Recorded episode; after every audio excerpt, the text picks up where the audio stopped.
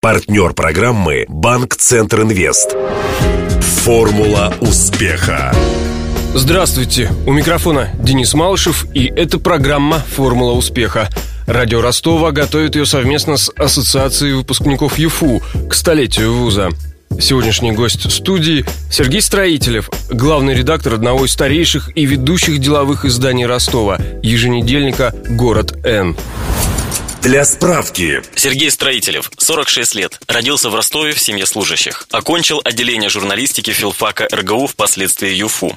Бессменный главный редактор еженедельника «Город Н». Первый номер газеты увидел свет в 92 году. Тогда старшекурсники журфака РГУ, среди которых был и Строителев, придумали модель абсолютно нового для Ростова издания, рассчитанного на зарождающийся класс предпринимателей. Студенты сумели убедить местный филиал биржи «Алиса» дать им компьютер и деньги на пилотный номер. Редакция послужила приемная биржа бирже. За 22 года своей истории город Н никогда не изменял принципам городского качественного издания, независимо от властных и коммерческих структур.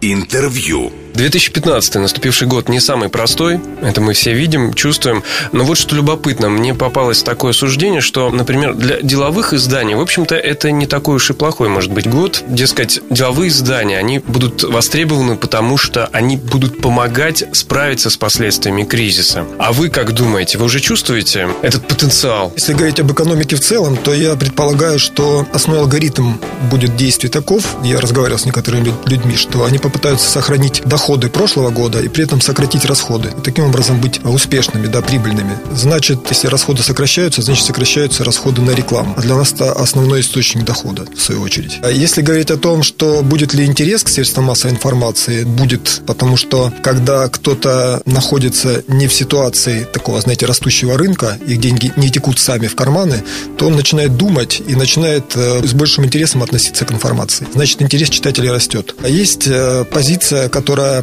для нас в рекламе является определяющей, это банковская реклама. Банки сейчас столкнутся с проблемой сбыта своих э, денег. Поскольку стоимость кредитов растет, то их тяжело, скажем так, продать, и значит нужно их больше рекламировать. Поэтому у меня, э, что касается этого года, ни оптимизм, ни пессимизм не превалируют. То есть это будет нормальный кризисный год, я бы так сказал. В том, что касается экономики, что ждете для города, для области, для страны? Я не так давно говорил в этой же студии с э, руководителями ряда предприятий. Они не стали называть цифры, но не исключают пересмотра кадровой политики.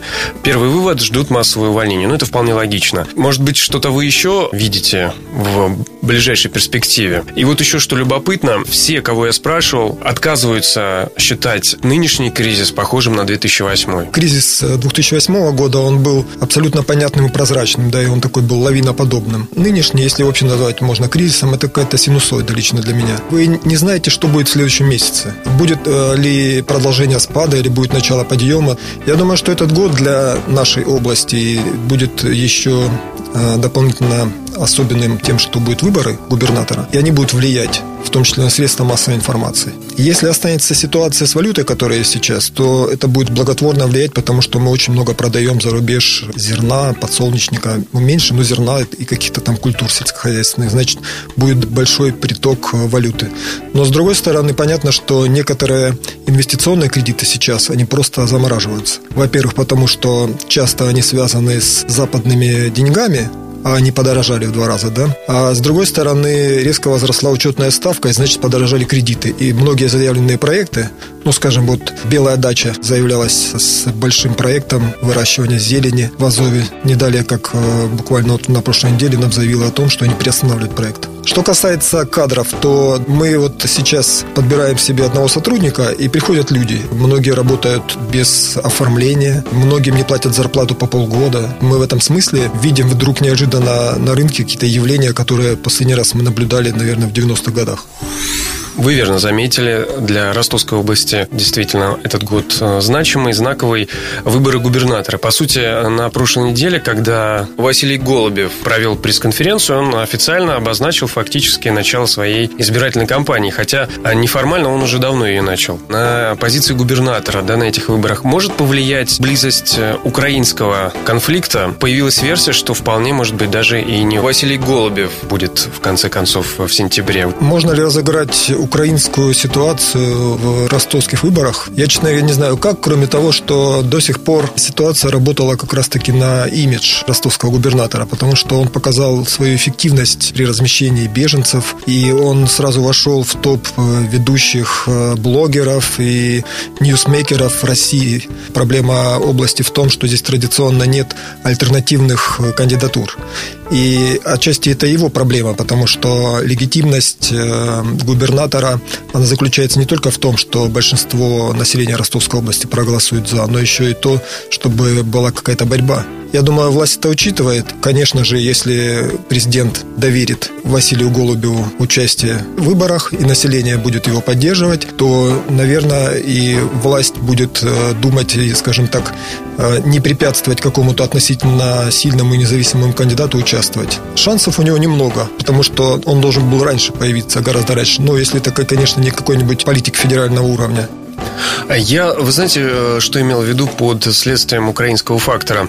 Что, может быть, выдвинут кандидат, который будет представлять блок силовиков? Ну, Голубева традиционно относят к группе, скажем так, Медведева, но мы понимаем, что Медведев работает в тандеме с президентом, и что, наверное, решение по кандидатуре будет приниматься ими сообща.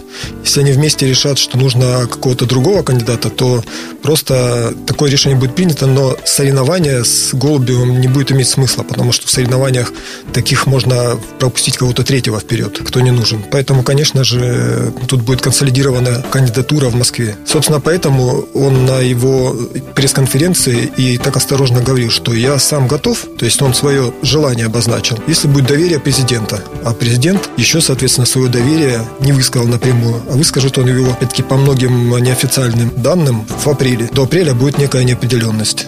Ну и опять же, до апреля есть время посмотреть, как вот в соседней стране будут развиваться события.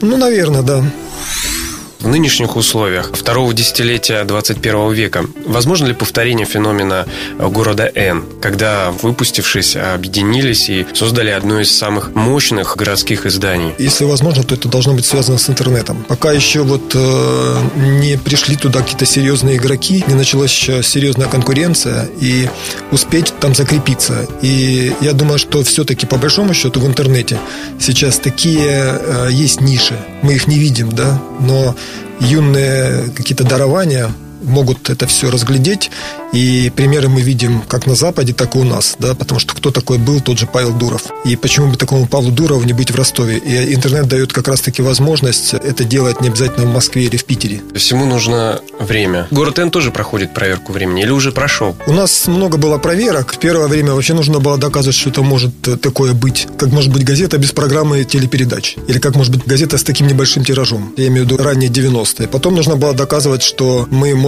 быть конкурентоспособны, например, по сравнению сравнению с такими гигантами, как Вабанк, который выходил 300 тысяч тиражом. Потом нужно было объяснять, почему мы в ситуации, когда есть 9 или 8 э, деловых СМИ, почему нужно именно с нами сотрудничать. Это был другой вызов. Сейчас уже следующая ситуация, когда есть интернет, нужно говорить о том, что а почему мы должны работать с газетой, если есть интернет, э, если есть мобильный телефон, мобильный интернет, да. И это очередной вызов, нужно опять что-то искать, какие-то аргументы для того, чтобы доказывать, что с нами сотрудничать перспективно. А что вы скажете о метаморфозах с одним из ваших конкурентов, я имею в виду деловой квартал. На днях он прекратил свою ну, печатную версию в Ростове, по крайней мере, сосредоточившись исключительно на электронной версии. Интернет съел печать. Когда кто-то куда-то переходит, то хочется задать вопрос. Это сопровождается, например, расширением штатов, увеличением дохода. В нашей ситуации, если бы мы так, знаете, ушли в интернет, то мы бы уменьшили доходы в, наверное, 20 раз, а штаты мы уменьшили бы то же самое. Но судите сами, что это за переход, куда. А может быть, эта история с деловым кварталом укладывает вкладывается в общемировой тренд о том, что пресса умирает? Ну да, пресса умирает. Это сформулировал мой товарищ и бывший учредитель города Н Андрей Мирошниченко, который соответствующую книгу издал. Мы ему предложили выйти из числа собственников газеты и выкупили у него долю.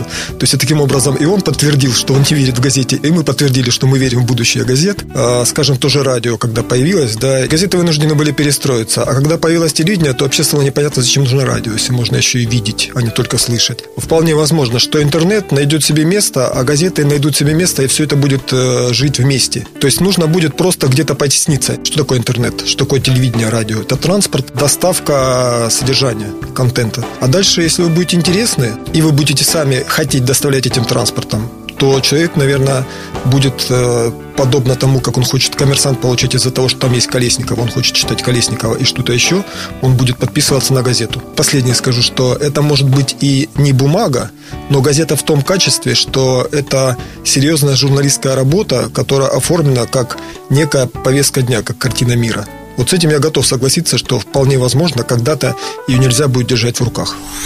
Сергей, программа называется «Формула успеха». Я бы попросил бы вас составить формулу успеха для делового издания. На первом э, вот собрании первая летучка была. Я всем показал свою подшивку. Она состояла из одного номера тогда. И мы этот номер, собственно говоря, разбирали на этой летучке. Ну, кстати, эта подшивка сейчас, э, ее не смогли поднять трое. Я допустил ошибку, что она у меня не частично стоит, а целиком. То есть она примерно сейчас больше это метр двадцать. И по весу она где-то больше 100 килограмм. Ну вот на этом собрании по разбору номера сказал, главная наша ценность – это наши связи. Мы должны между собой быть связаны. И мы должны быть связаны с рынком так, чтобы у любого из э, рекламодателей или читателей, когда их спрашиваешь, какое отношение у тебя к городу Н, то они должны сказать, я их знаю, и у меня хорошее к ним отношение. Вот ваша задача. Поэтому у тебя есть время, иди знакомься с кем-то. И знакомься так, чтобы у него осталось от тебя только позитивное впечатление. Такая простая вроде бы мысль.